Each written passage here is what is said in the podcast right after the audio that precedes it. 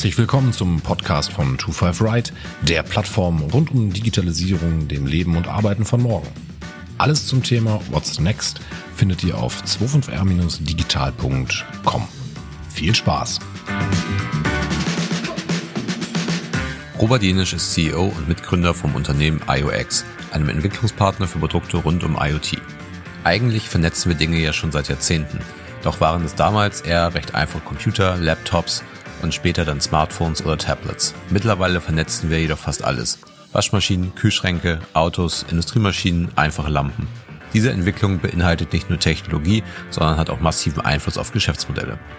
Im Podcast sprechen wir darüber, was diese Entwicklung überhaupt erst möglich gemacht hat, was ist IoT eigentlich genau und wohin entwickelt sich das. Viel Spaß!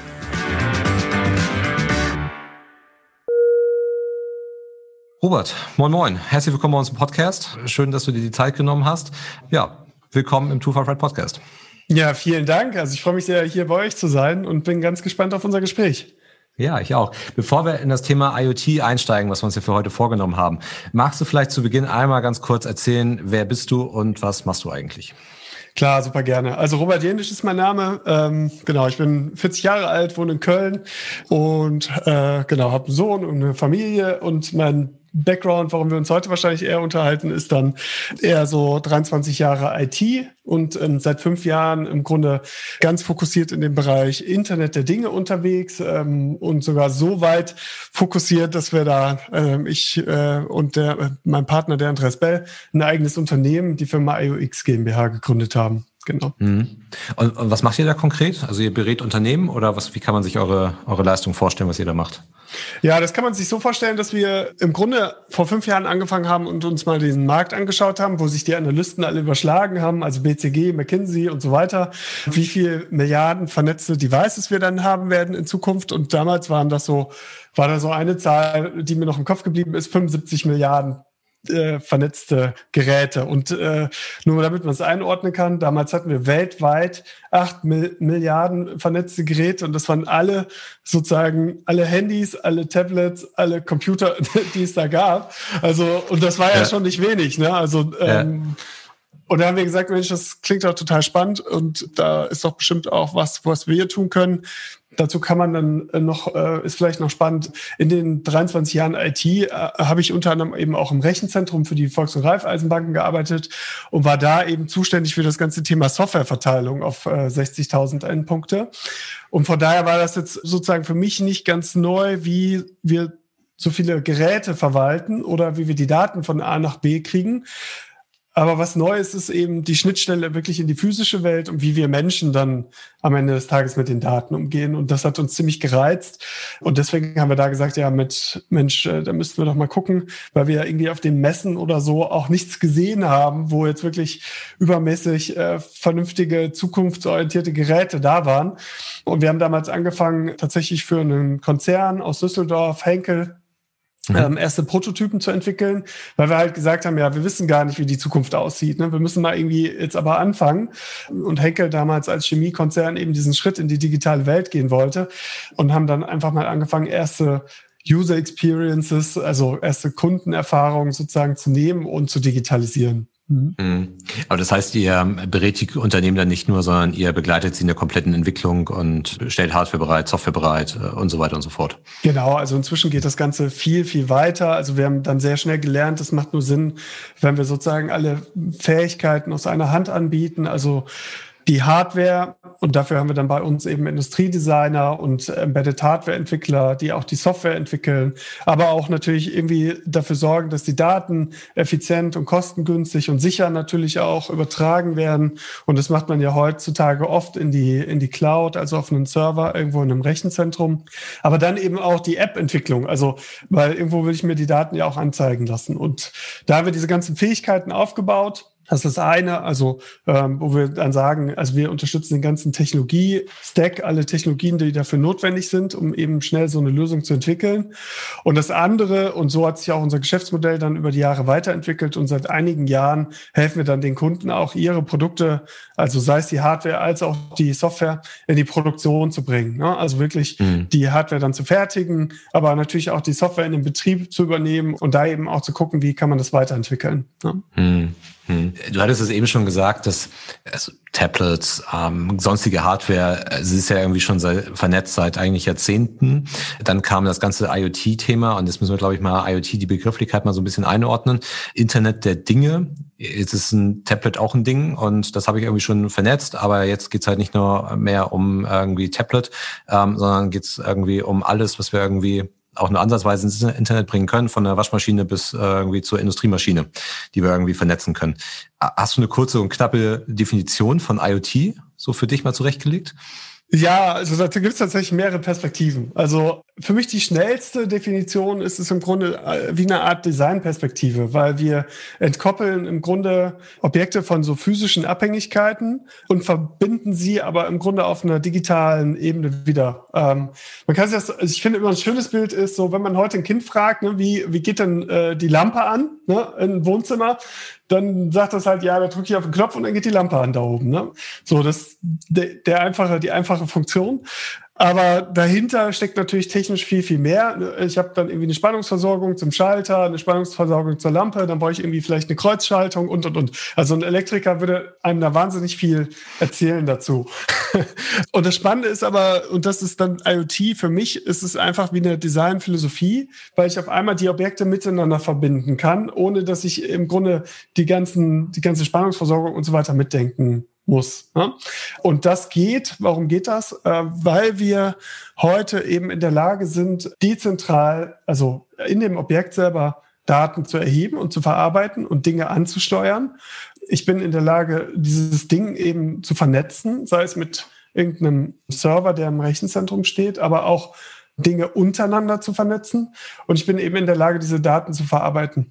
Und an der Stelle sage ich immer so, das älteste IoT-Device für mich ist irgendwie ein äh, Geldautomat. Ne? 1967 gab es bei Barclays die erste Abbuchung von einem Geldautomaten. Das war auch ein IoT-Device, weil das war auch ein dezentrales Gerät, was irgendwo stand. Ich hatte eine Eingabe, ich hatte da einen Motor, der das Geld sozusagen ausgegeben hat. Und wahrscheinlich war das äh, irgendwie mit einem Kupferkabel, was so dick war wie mein Unterarm, mit einem Rechenzentrum verbunden. Ne? Und äh, was sich jetzt geändert hat seitdem, ähm, ist einfach die Technologie. Also zum einen hat sich verändert, was wir an Sensorik und äh, Prozessoren inzwischen haben, also wie viel äh, Möglichkeiten wir haben, im Grunde physische Zustände zu erheben und aber auch Prozessorleistung und wie klein und energieeffizient die ist. Also da hat einfach der Smartphone-Markt einiges nach vorne gebracht. Und dann sind wir auch in der Lage, überhaupt jetzt erst seit ein paar Jahren überhaupt so viele Geräte zu adressieren. Also man kann sich das immer so vorstellen, wenn ich einen Brief irgendwo hinschicke, dann muss ich ja immer irgendwie ne, Name, äh, Straße und äh, Postleitzahl und Ort draufschreiben. Und ähnlich ist das im Grunde auch bei IT-Geräten, weil irgendwie muss der das Datenpaket wissen, wie es da hinkommt. Ja. Und das geht inzwischen erst seit neuestem, dass wir überhaupt so viele Geräte vernetzen können. Hm. Ja, und also ich glaube halt auch ein, ein, wichtiger Quantensprung dort war natürlich auch, dass die Rechenleistung überhaupt auf auch so kleinen Flächen letztendlich möglich war. Ich meine, die, die Rechenleistung, die ein iPhone hat, die ist irgendwie seit einigen Jahren schon über die manche Server, ähm, die ich dort habe. Und äh, heutzutage steckt dann irgendwie schon mehr Rechenleistung in der Glühlampe drin als im iPhone. Ähm, nicht ganz so viel, aber äh, annähernd so viel. Das war natürlich alles gar nicht möglich. Und wahrscheinlich ist das auch einer der Treiber gewesen, warum es überhaupt möglich ist, halt so klein kleinen Geräten, teilweise kleinen Geräten, dann halt doch so eine Intelligenz zu geben.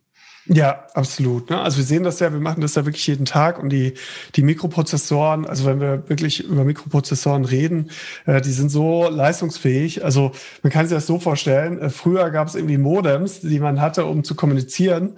Heute lassen wir die Programme teilweise auf dem Modem laufen. Also auf diesem Chip sozusagen, der, da brauche ich gar keinen Prozessor mehr zusätzlich. Ne? Das ist jetzt so ein bisschen so das Neueste, was jetzt gerade passiert äh, mhm. äh, für einfache Rechenoperationen. Und auf der anderen Seite gibt es kleine Microcontroller, die heute auch schon das Thema Gesichtserkennung äh, mit äh, zwei AA-Zellen, Batteriezellen, die man im Handel kauft, äh, erledigen. Ne? Also das ist ja. einfach verrückt. Ja.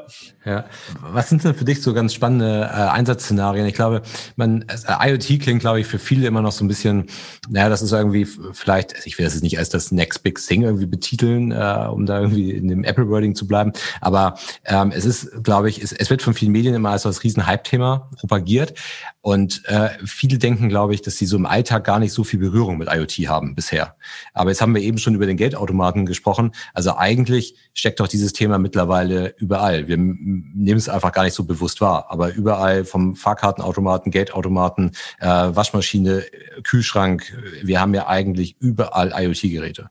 Ja, das stimmt. Also ähm, wir haben auf jeden Fall eine äh, stark wachsende Anzahl an, an vernetzten Geräten. Also man muss nur an die neuen Generationen von Autos denken. Die sind ja auch schon äh, meist alle jetzt mit einer Internetverbindung ausgestattet. Und dann ist es aber irgendwie auch alles und nichts, weil klar könnte man jetzt überall sagen, jedes Ding, was irgendwie äh, in irgendeiner Form eine ID hat äh, und, ähm, sag ich mal, über das Internet erreichbar ist, äh, könnte man dazu zählen.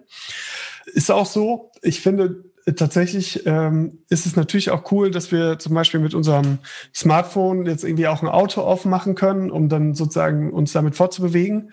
Das ist aber, ich sag mal, die Spitze des Eisbergs, weil die Dimension, die wir dann uns ganz gerne auch angucken, ist, was passiert eigentlich, wenn die Dinge miteinander alle vernetzt sind noch und äh, wir ohne uns sozusagen dann Dinge passieren. Also ich hatte heute Morgen extrem spannendes Telefonat mit der Stadt Hamburg. Das finde ich deswegen so interessant, weil die so ein Projekt haben, wo die so Barken, also Absperr also wenn eine Baustelle ist, dann wird die ja abgesperrt ne? und dann diese Absperrung um die Baustelle äh, digitalisieren die jetzt. Und da sind Sensoren dran, die dann sozusagen die Position übermitteln. Und das Ziel ist dann sozusagen, wenn irgendwo eine Baustelle in Hamburg aufgebaut wird, dass dann live sozusagen diese Information auch übertragen wird und zur Verfügung steht und zum Beispiel Navigationssysteme oder andere Systeme diese Information direkt verarbeiten können. Warum ist das spannend? Ist natürlich heute spannend, weil weil vielleicht der Verkehrsfluss dadurch beeinflusst ist und so weiter.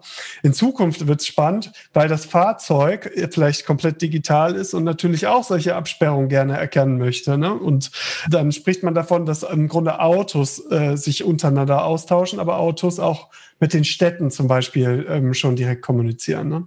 Aber man muss es gar nicht so schwierig und kompliziert machen, weil das klingt immer so, äh, ja gut, da bin ich erst recht nicht von betroffen oder das kommt erst in den nächsten fünf bis zehn Jahren. Ganz, ganz simples Beispiel. Vielleicht kennt man das. Der Amazon Dash Button. So ein Knopf, wo ich draufdrücke und dann wird mir was geliefert. Also Waschmittel ist leer. Gibt's den eigentlich noch? Nee, den gibt's nicht, weil äh, der nach deutscher Rechtsprechung muss der eigentlich ein Display haben, um den Preis anzuzeigen. Also ich muss immer einen Preis bestätigen bei einer Bestellung oder der muss transparent sein. Aber ähnliche Fälle gibt's halt hunderttausendfach. Ne? Also wir haben zum Beispiel einen Knopf entwickelt, der hat eben dieses Display und der ist übers Mobilfunknetz vernetzt. Und jetzt kann ich damit anfangen, entweder Dinge nachzubestellen oder Services auszulösen. Und ich sage das eigentlich nur deswegen, weil das der absolut simpelste Use Case ist, den man sich so vorstellen kann. Irgendwie ein Knopf, wo ich draufdrücke. Also im Grunde das kleinste Handy, was man sich irgendwie so vorstellen kann. Aber es hat so einen großen Impact und es gibt's noch nicht. Also noch nicht in starker Verbreitung oder fast gar nicht. Und das ist, äh, das ist so ein bisschen auch, wenn man fragt, was ist das Internet der Dinge oder wo stehen wir da heute, dann ist es genau das. Ne? Also es gibt noch äh, so ganz einfache Use Cases, die einfach noch nicht umgesetzt sind wegen der Technologie. Mhm. Und ich finde den Use Case ja auch mal besonders spannend. Also diesen Dash-Button finde ich so spannend, weil der eigentlich komplette Geschäftsmodelle verändert. Also da sieht man halt, Technologie macht Sachen möglich, die einen so starken Impact haben auf die eigentliche Wertschöpfung, die dahinter ist. Also nehmen wir mal das Beispiel, ich habe einen Dash-Button an der Waschmaschine kleben und ich drücke da drauf und bestelle darüber Waschmittel. Früher also, äh, also was heißt früher, das klingt sowieso, als wäre wir schon also alt, aber als es das alles noch nicht gab, bin ich in, sagen wir mal, in eine Drogerie reingegangen und stand dort vom Waschmittelregal und habe ähm, mir ein Waschmittel meiner Wahl irgendwie rausgesucht, habe mir vielleicht noch die Bedruckbeschreibung angeguckt, äh, was auch immer und habe es dann halt irgendwie mitgenommen. Und dann hat man das ganze Thema vielleicht online abgebildet und online sind aber eigentlich die Displays immer kleiner geworden. Mhm. Also ich komme halt über den Desktop-PC, über den Laptop, Tablet, Smartphone, Smartwatch und dann ist das Display plötzlich weg in Form von zum Beispiel Alexa. Und das heißt, ich habe eigentlich immer weniger Fläche zur Verfügung, wo ich ein Produkt darstellen kann und wo ich auch eine Vielzahl, das ist glaube ich das Wichtigste, eine Vielzahl von Produkten darstellen kann. Das heißt, wenn wenn ich halt nicht mehr entscheiden kann, welches Produkt ich eigentlich kaufe, dann entscheidet ja, also Amazon äh, via Alexa entscheidet ja für mich, ähm, welches Produkt er mir vorschlägt. Wenn ich sage, kaufe, kaufe Waschmittel, dann sagt er halt, möchtest du folgendes Waschmittel kaufen? Und dann sage ich noch ja. Und beim Dash-Button bin ich halt auch nur noch in meiner Filterblase eigentlich und komme eigentlich gar nicht mehr an andere Produkte ran.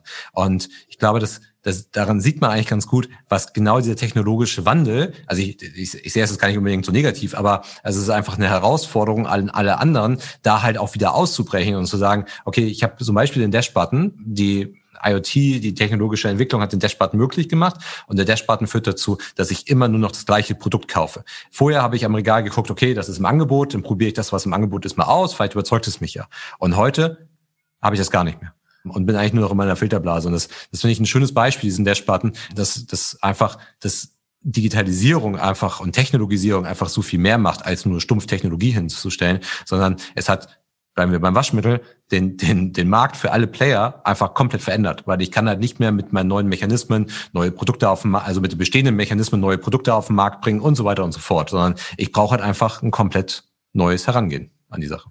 Ja, absolut. Also das ist ein riesiges Thema. Ne? Und ähm, das ist ja im Grunde ein Megatrend, ähm, der dahinter steckt. Also ich versuche das immer auch von, dem, von der menschlichen Komponente, von der menschlichen Seite her zu sehen. Und am Ende des Tages sind wir alle beschäftigt mit, wir arbeiten und wollen dann eine schöne Freizeitkomponente auch noch in unserem Leben haben. Und ich habe jetzt nicht so viel Spaß beim Einkaufen zum Beispiel. Ne? Also äh, deswegen bin ich eh okay. vorher schon so gestrickt gewesen, dass ich, äh, ja, also wenn ich jetzt Flaschen, ne, wir nutzen immer Flaschenpost, da ist halt klar, okay, ich brauche Wasser und vielleicht mal irgendwie eine Sorte Bier oder was. Oder, äh, oder bestelle ich fast, also ich, klar, bei dem Bier probiere ich mal aus, aber bei dem Wasser nicht. Ne? Also und das ist ja auch unter anderem der, einer der Gründe, warum dann Flaschenpost jetzt für eine Milliarde verkauft wurde, weil die es geschafft haben, sozusagen ja da Eigenmarken zu etablieren. Und das ist, äh, und Technologie, dieser Effekt ist halt da und der, der war einfach schon immer da, glaube ich. Aber Technologie beschleunigt das, ähm, dass wir Menschen uns darauf ausruhen können. Ne? Also dein Beispiel mit Amazon fand ich ganz gut, weil ähm, da sehe ich ja auch, wie viele Leute das schon bestellt haben, wie haben die das im Schnitt bewertet. Und ja gut, dann warum soll ich, warum soll ich dann von vorne anfangen? Ne? Es wird immer schwerer, neue Produkte zu platzieren.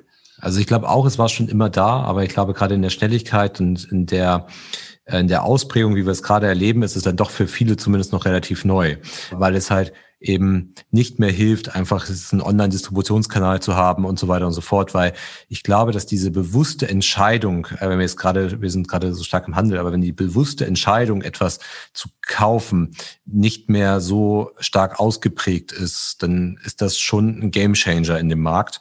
Und du sagtest, das, das Wasser, klar, das sind alles ja unemotionale Produkte letztendlich. Da ist es beim Bier schon ein bisschen was anderes, wobei Bier, glaube ich, auch eine besondere Bedeutung hat, weil viele dann immer beim gleichen Bier bleiben. Aber es gibt einfach Produkte, da entscheide ich nicht mehr. Und das ist ja auch, wenn ich, ich keine Ahnung, ich gucke mir äh, eine Milchpackung an, ähm, ich entscheide ja gar nicht mehr, jetzt kaufe ich das Milch, äh, kaufe ich die Milch oder kaufe ich die Milch nicht oder welche Milch kaufe ich. Ich kaufe Milch und diese Entscheidung habe ich irgendwie innerhalb von einer Millisekunde getroffen.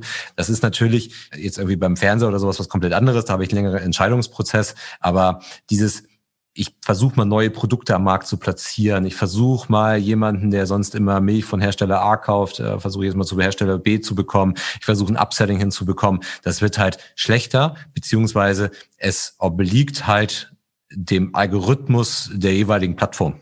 Und das, das ist, das zeigt halt einfach auf, wie stark sich dort äh, etwas verändern kann. Und ich glaube auch in der Mobilität, da, also es ist eben gesagt, äh, ist ja irgendwie ganz nett, wenn ich wenn ich mit meinem Smartphone das Auto aufschließen kann.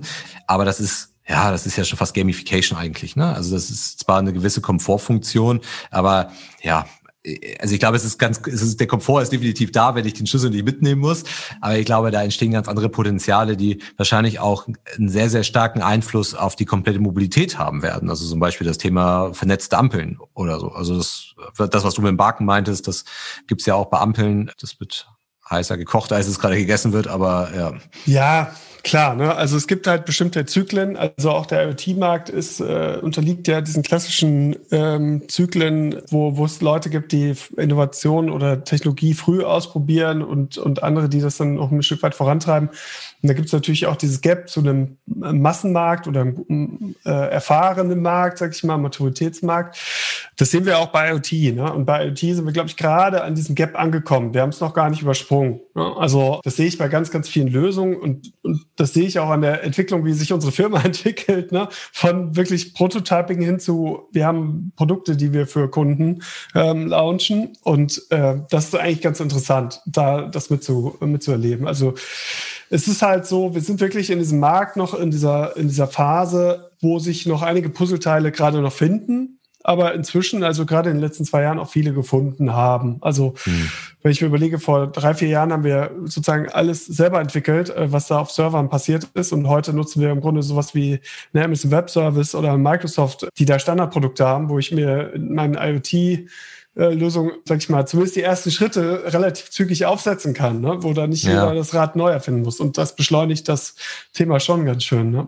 Ja, wie, wie siehst du da gerade jetzt in Bezug auf Deutschland so die aktuelle Entwicklung? Wo, wo, wo stehen wir da? Also, also wenn wir jetzt mal bleiben wir beim Mobilitätsbeispiel. Das habe ich gerade vor Augen, weil ich mich da gerade mit auseinandergesetzt habe.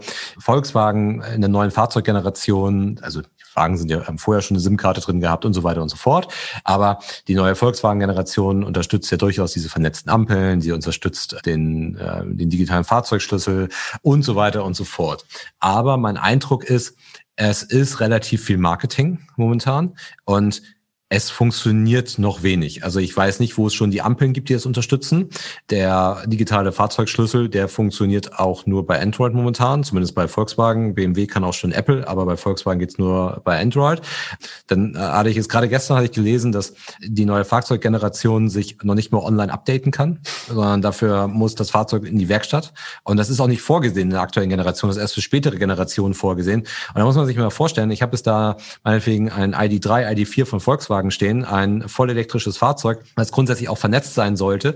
Aber äh, unterm Strich funktioniert das nicht. dann muss ich das Auto nachher für vier oder fünf Stunden in die Werkstatt stellen, damit es dort das Update eingespielt bekommt. Also es, es wirkt alles so stark marketinglastig, aber so richtig viel Substanz scheint mir an vielen Sachen noch nicht zu sein. Also zumindest so in der Wahrnehmung für einen. Ne? Also das mag ja. vielleicht ganz anders aussehen.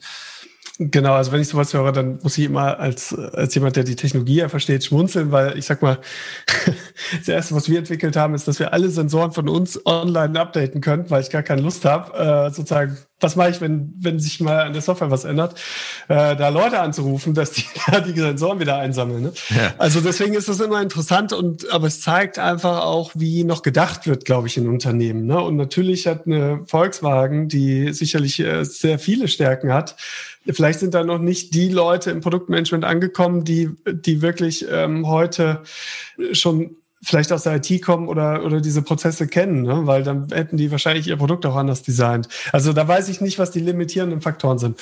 Aber lange Rede, kurzer Sinn. Am Ende des Tages startet leider auch alles mit Marketing. Ne? Und, und dann kommt der Kunde, der das haben will. Und dann entsteht sozusagen ja auch der, der Punkt, wo dann die Unternehmen merken, Mensch, oh, jetzt haben wir hier was, was Cooles überlegt und jetzt, jetzt wollen die Leute das auch noch haben. Ja, jetzt müssen wir mal irgendwie gucken, wie wir das hinkriegen. Ne? Und mhm. äh, so, dann kommen die Product Roadmaps, die dann meistens auch nochmal relativ lang sind. Und so sind dann irgendwie zwei, drei Jahre wieder rum. Ne? Genau, also das, das ist schon so. Ne? Ähm, ja, was soll ich sagen? Also ich glaube, also es ist ähnlich wie bei Smart Home. Ne? Äh, ich habe mal irgendwann den Spruch gehört, äh, die, also Smart Home ist tot, aber die Homes werden smart. Ähm, der zielte so ein bisschen darauf ab, dass natürlich viele, viele Leute auch versucht haben, ihre eigenen Smart Home Lösungen zu etablieren. Also eine Abus, eine, eine Deutsche Telekom, eine RWE, äh, you name it. Also da kann man, glaube ich, auch wirklich große Firmen nennen mit viel Budget, die es aber nicht hinbekommen haben. Und jetzt kommt jemand, der einfach noch näher ist sozusagen am Kunden nämlich Amazon mit Alexa oder eben Apple mit dem HomeKit. Und auf einmal siehe da, äh, funktioniert so nach und nach. Ne? Also das Spannende ist wirklich so die Schnittstelle zum Kunden und das gar nicht zu groß zu denken, sondern ja, wie lief das bei mir hier zu Hause ab? Ich habe mal angefangen mit so einer Philips Hue-Lampe und äh, jetzt inzwischen habe ich fast alle Lampen ausgetauscht. Aber ich habe das nicht alles auf einmal gemacht. Ne? Und das ist, glaube ich, auch ein bisschen der Denkfehler, den wir in Deutschland vielleicht auch manchmal haben, dass wir denken, ja klar, macht man, tauscht man dann alles aus. Und natürlich muss ich alles bedenken. Und das ist aber, so ist es nicht. Ne? Also Technologie wird meist inkrementell vom Nutzer adaptiert, zumindest. Ne? Das stimmt, aber um da einfach eine gewisse Marktakzeptanz zu bekommen, ist es dann vielleicht auch sinnvoll, einfach mal ein Feature dann nochmal zu einer gewissen Reife zu bekommen. Ne? Also äh, wenn ich mir die, wie gesagt, neue Volkswagen-Generation anschaue, dann hat die diverse neue Features mit dabei. Aber wenn ich es böse sein würde, würde ich sagen, keins funktioniert so richtig. Das ist dann halt auch frustrierend. Ja? Und wir müssen ja eine ganze Gesellschaft mitnehmen auf dieser Reise und nicht abhängen. Und deswegen wir verlieren, glaube ich, viele, viele die Lust. Und das hatte ich auch beim Apple HomeKit am Anfang so ein bisschen die Vermutung, Vermutung, es ähm, auch, auch bei Google hat man das auch, ne? Bei Google hast du ja immer das Gefühl, dass irgendwie alles im Beta-Status ist. Und ähm, also zumindest steht überall immer Beta dran, auch wenn sie schon seit zehn Jahren äh, monetarisieren, das Produkt. Und das manchmal merkt man das auch, ne? Und ich glaube, das ist so ein, so ein Abwägen. Also auf der einen Seite muss man einfach auch Sachen mal entwickeln und mal am Markt testen. Wie wird es überhaupt angenommen? Die, wenn die Early Adopter nicht irgendwie aufspringen, dann brauche ich halt irgendwie erst gar nicht irgendwie anfangen, das in die, in die Masse reinzuschieben. Beim, beim Navigationssystem haben wir im letzten Jahrtausend ja eigentlich eher das Umgekehrte gesehen. Das Navigationssystem war ja lange marktreif. Das Produkt war marktreif, aber der Markt war nicht reif fürs Produkt. Und ich glaube, dass schlägt gerade massiv um die Denkweise, ähm, dass man Sachen schnell halt mal rausbringt. Mag auch alles okay sein. Nichtsdestotrotz ist es, glaube ich, an der einen oder anderen Stelle manchmal ein bisschen, ein bisschen schade, dass ähm, das nicht zu Ende gedacht wird. Zumal es ja funktioniert woanders. Also ich will es ja gar nicht so stark nur auf Deutschland gucken, aber der Tesla aktualisiert sich schon permanent, glaube ich, oder zumindest schon sehr, sehr lange vollautomatisch. Ja, und muss ich nirgendwo hinfahren. Ich wüsste nicht mehr, wo ich die nächste Tesla-Werkstatt habe. Gibt's gar nicht. Also das, das, ähm, das ist schon, und deshalb ich halt auf der einen Seite ein Automobilhersteller, der halt darauf angewiesen ist, dass ich das Auto noch reinbringe, und der andere macht es halt einfach mal so nebenbei. Das, das kann auch gewollt sein, sowas. Ne? Es kann auch gewollt sein, dass ich noch eine hohe Frequenz drin habe. Aber finde ich manchmal ein bisschen schade, dass es dann irgendwie so den Eindruck hat, dass es nicht ganz zu Ende gedacht ist. Ich glaube, am Ende ist es ein Fokusthema. Ne? Also ich mhm. glaube, bei dem bei den, der, der neuen Generation der Volkswagen lag, denke ich, das Antriebssystem im Fokus und da waren die schon äh, ordentlich beschäftigt mit. Und ich denke, dann ziehen andere Sachen nach. Ne? Das, das ist, glaube ich, auch ein Stück weit, ein Stück weit normal. Ne? Also ich ehrlich gesagt, ich freue mich tatsächlich immer ein bisschen, wenn da tatsächlich noch mal der Mut auch besteht, so also ein paar Sachen auch mal zu tun. Ne? Also ich Kunde von mir, der hatte den e-tron äh, und vor einem Jahr hatte er sich mächtig aufgeregt. Äh, ich fand es eher lustig, dass er dann die Anzeige bekommen hat, dass er einen Ölwechsel vornehmen soll äh, bei einem Elektroauto. Also das war schon sehr witzig auf jeden Fall. Also da merkt man so, okay, die haben dieses Thema auch mit der heißen Nadel in Anführungsstrichen umgestrickt, um, um da wirklich auch auf den Markt drauf zu kommen ich meine, die Frage ist so, warum, warum muss es jetzt so kurzfristig passieren? Ne? Ich meine, da gibt es ja auch andere Modelle, wo man vielleicht besser in der Analyse ist und, und ähm, schneller sagt, okay, das wird, äh, es gibt bestimmte Dynamiken, die führen dazu, dass das ein Zukunftsmarkt ist. Ne? Ähm, hm. Genau, also das hätte man, wenn man einfach vor zehn Jahren schon mal angefangen hätte, mehr damit zu machen. Aber da weiß ich halt nicht, womit sie da beschäftigt waren. Also von daher bin ich auch zu wenig drin. Bei IoT kann ich halt sagen, es sind ganz, ganz viele Einzelpuzzleteile. Ne? Also wenn wir über diesen äh, Button sprechen, dann ist, glaube ich, so einer der großen Hebel, dass es wirklich auch gut und kostengünstig funktioniert, zum Beispiel das Internetprotokoll oder das Mobilfunkprotokoll Narrowband IoT, wo ich auf einmal einen Datenvertrag für zehn Jahre für zehn Euro bekomme. Ne? Und das äh, ist einfach dann, äh, was die Kostenstruktur angeht, ein Riesenvorteil. Ne? Ja, ich glaube auch gerade, dass, also ich, ich, ich will hier gar nicht über das Thema Breitband oder ähnliches irgendwie ausholen, das ist ja so das Lieblingsthema der Politik. Aber da, da, da sieht man ja auch mal, dass die Unternehmen, die sich da ernsthaft Gedanken zu machen und die das auch ernsthaft weiterbringen wollen, dann ja auch ihre eigene Lösung bauen. Also wenn du dir mal, ich, ich weiß gar nicht, wie der offiziell heißt, ich glaube, er ist auch noch nicht gar nicht vorgestellt worden, aber dieser Smart Tag von, von Apple, ähm, den du ja an, dein, an deine Tasche oder sonst wo halt hängen kannst, um sie halt immer wieder zu finden, die geht ja erst gar nicht auf irgendeine bestehende Infrastruktur, also zugängliche Infrastruktur, ähm, Mobilfunknetz oder ähnliches, sondern äh, die geht ja direkt auf das eigene Netzwerk und sagt halt, okay, wo ist ein iPhone, wo ist ein Apple-Device in der, in der Umgebung, über das ich mich äh, orten lassen kann. Und das finde ich halt auch nochmal spannend, ne? dass man halt sagt, irgendwie Gott und die Welt beschäftigt sich gerade ähm, mit, äh, mit Breitbandausbau. Also es ist ja überall ein Thema, also gerade, wie gesagt, für die Politik in Deutschland. Und dann gibt es halt viele Unternehmen, die sagen, es ist, ich will mich da gar nicht in die Abhängigkeit begeben ich sehe da große Zukunft und das, das muss halt irgendwie alles gut vernetzt sein. Ergo äh, baue ich da einfach mein Ärgernis auf. Ne? Ja, ja, es gibt noch äh, wahnsinnig viele Strömungen. Also gerade in dem ganzen Bereich Internet der Dinge, so ein paar haben wir schon an, angesprochen. Also sendet ein Gerät jetzt seine Daten in die Cloud, also zu einem Server, der irgendwo in einem Rechenzentrum steht, oder äh, sendet es die Daten zum Beispiel zu einem anderen Gerät. Ne? Also das ist ja eine Dimension. Sende ich die über Mobilfunk oder WLAN oder kann ich zum Beispiel auch etwas über Bluetooth von einem Gerät zum anderen senden? Ne? Und das sind, das sind zum Beispiel so Dimensionen, die noch komplett, also wo es noch viel Spielweisen gibt. Ne? Dann aber auch das ganze Thema, äh, wie intelligent ist das Device? Also man nennt, äh, nennt das dann Edge AI, also künstliche Intelligenz sozusagen auf dem Gerät. Nehmen wir den Motorradhelm, der Straßenschäden analysiert. Ne? Da macht es keinen Sinn, diesen Videodatenstrom in die Cloud zu übertragen, um dann sozusagen Feedback zu bekommen. Das dauert dann alles viel zu lange. Dann bin ich schon, äh, liege ich schon in der Kurve quasi, weil ja. ich das Schlagloch nicht gesehen habe. Also muss das auf dem Helm selber passieren, also in dem Produkt äh, die Intelligenz integriert sein. Ne?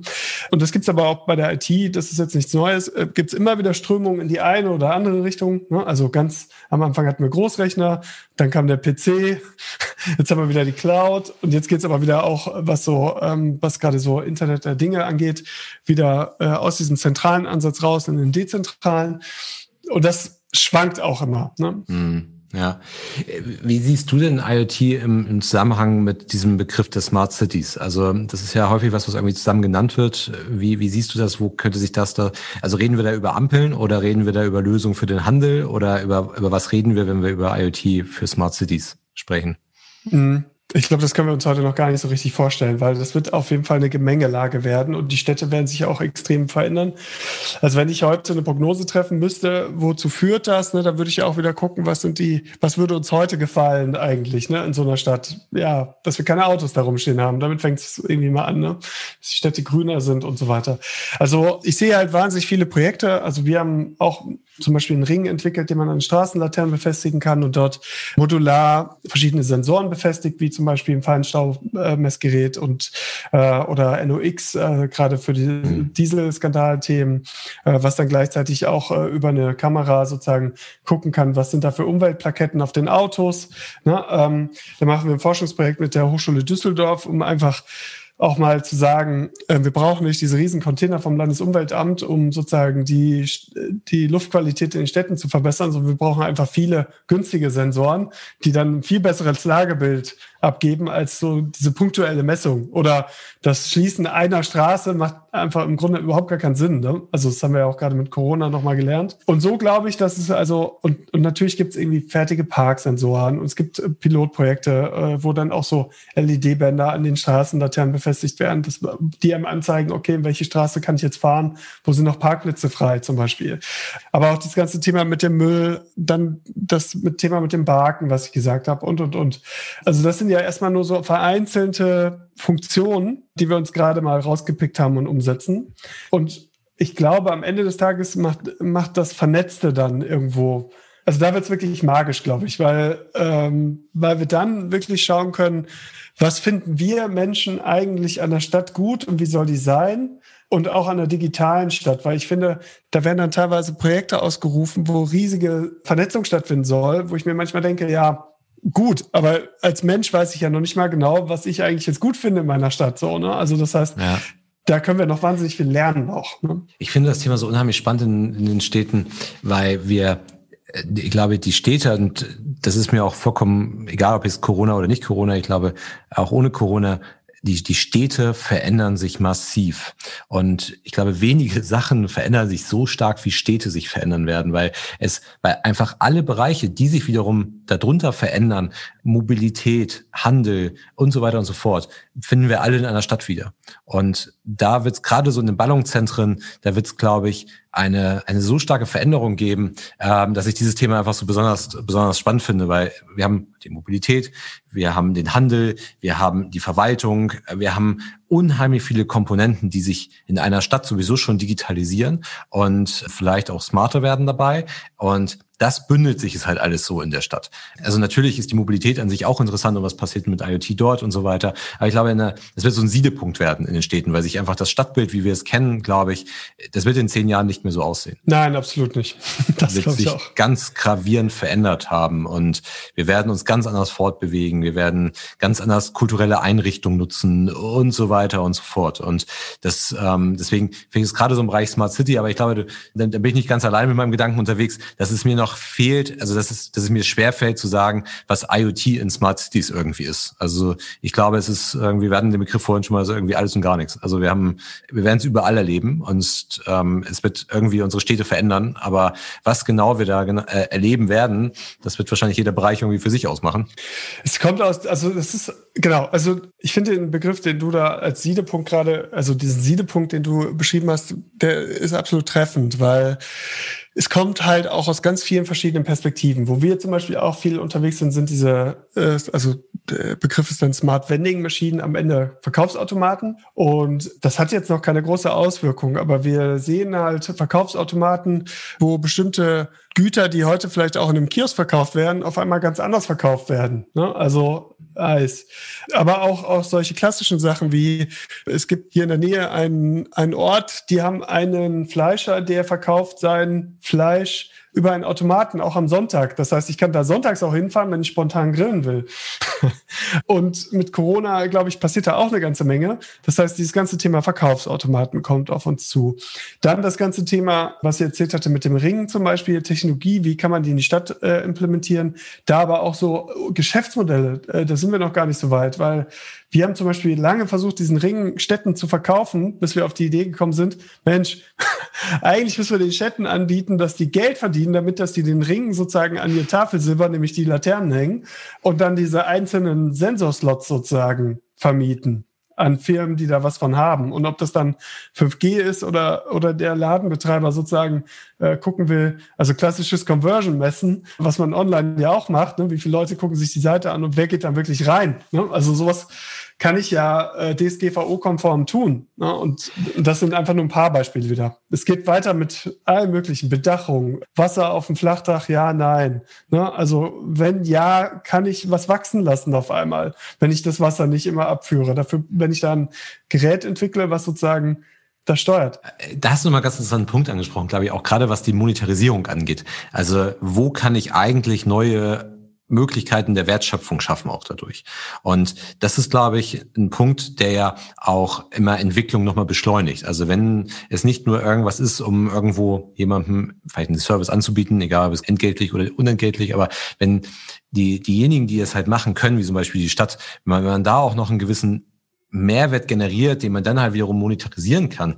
Ich glaube, das ist nochmal ganz, ganz besonders spannend, weil wir bedienen uns häufig einer Definition für Digitalisierung, die sagt, Digitalisierung ist der Einsatz digitaler Technologien, ja, aber da hört es nicht auf, sondern um ein Geschäftsmodell nachhaltig zu verändern, so dass neue Möglichkeiten der Wertschöpfung entstehen.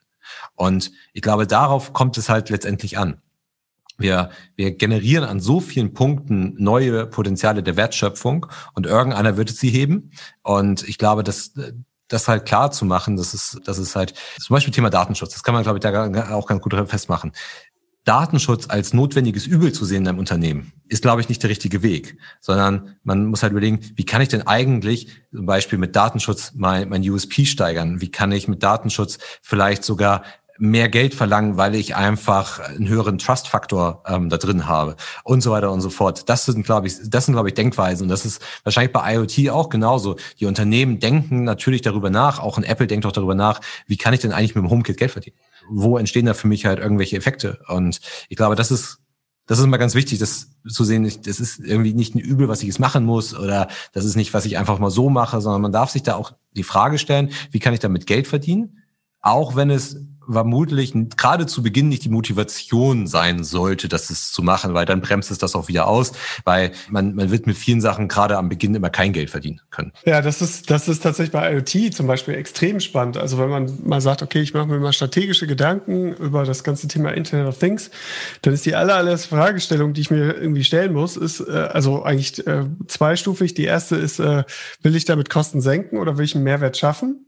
Ja? Mhm. Also ähm, zum Beispiel will ich jetzt in meinen betrieblichen Abläufen Prozesse effizienter gestalten oder möchte ich jetzt sozusagen dem Kunden eine ganz andere Kundenerfahrung äh, bieten? Und äh, damit fängt es an. Das, und das hat dann direkt, äh, das ist dann die zweite Stufe, die Auswirkungen, schaffe ich jetzt damit irgendwie so ein Topline-Growth, also mehr Umsatz oder so ein Bottomline-Saving, also spare ich Geld ein und von dort aus dann auch wieder abgeleitet, was will ich jetzt zuerst also will ich erst Mehrwert oder will ich erst sparen? Und das ist so bei IoT total schwierig, weil meistens ist es halt irgendwie beides. Aber trotzdem muss ich mich strategisch für eine Richtung am Anfang entscheiden, weil ich sonst mich komplett verhaspel mit meinen äh, Anforderungen auch an so ein IoT-Projekt.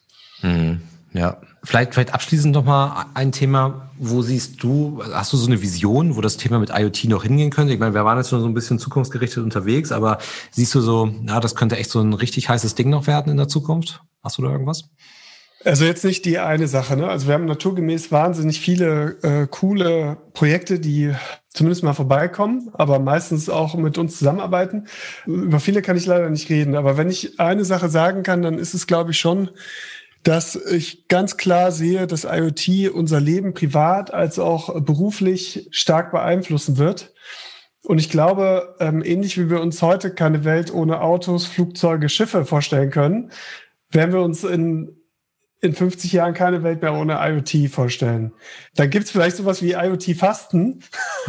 also, dass ich mich in so ein Kloster setze und es einfach mal ausprobiere, wie sich das anfühlt, wenn ich jetzt nicht komplett digital unterstützt bin. Aber also für mich ist IoT wirklich auch fast ein Lifestyle, weil ich stehe dann auf, komme in meinen Flow rein, habe das richtige Licht, habe das richtige, habe die, hab die Musik, die ich hören möchte und das unter der Dusche, in der Küche, im Auto, auf der Arbeit. Und ich bezeichne das immer so, ich messe den Erfolg von IoT inzwischen eigentlich in Reichweite.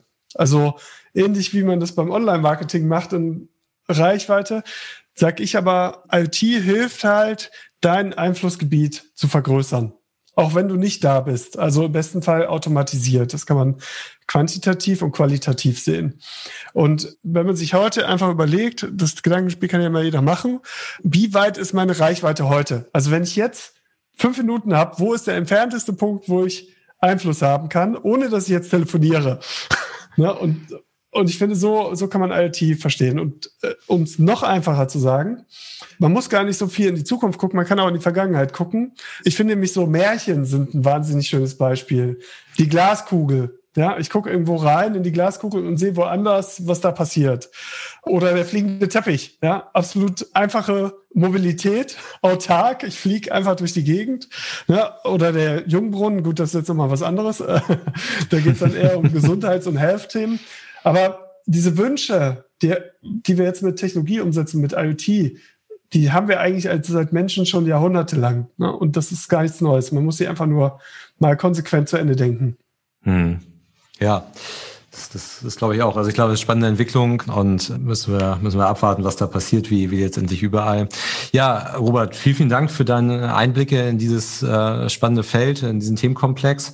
Hat mich sehr gefreut, dass du dir für die Zeit genommen hast. Äh, waren, waren coole Impulse, coole Ideen, cooler Inhalt. Also vielen, vielen Dank dafür und ja, vielleicht, vielleicht bis zum nächsten Mal dann. Ja, klasse. Vielen Dank, dass ich dabei sein durfte und alles Gute. Bleibt gesund. Alles klar. Tschüss, tschüss.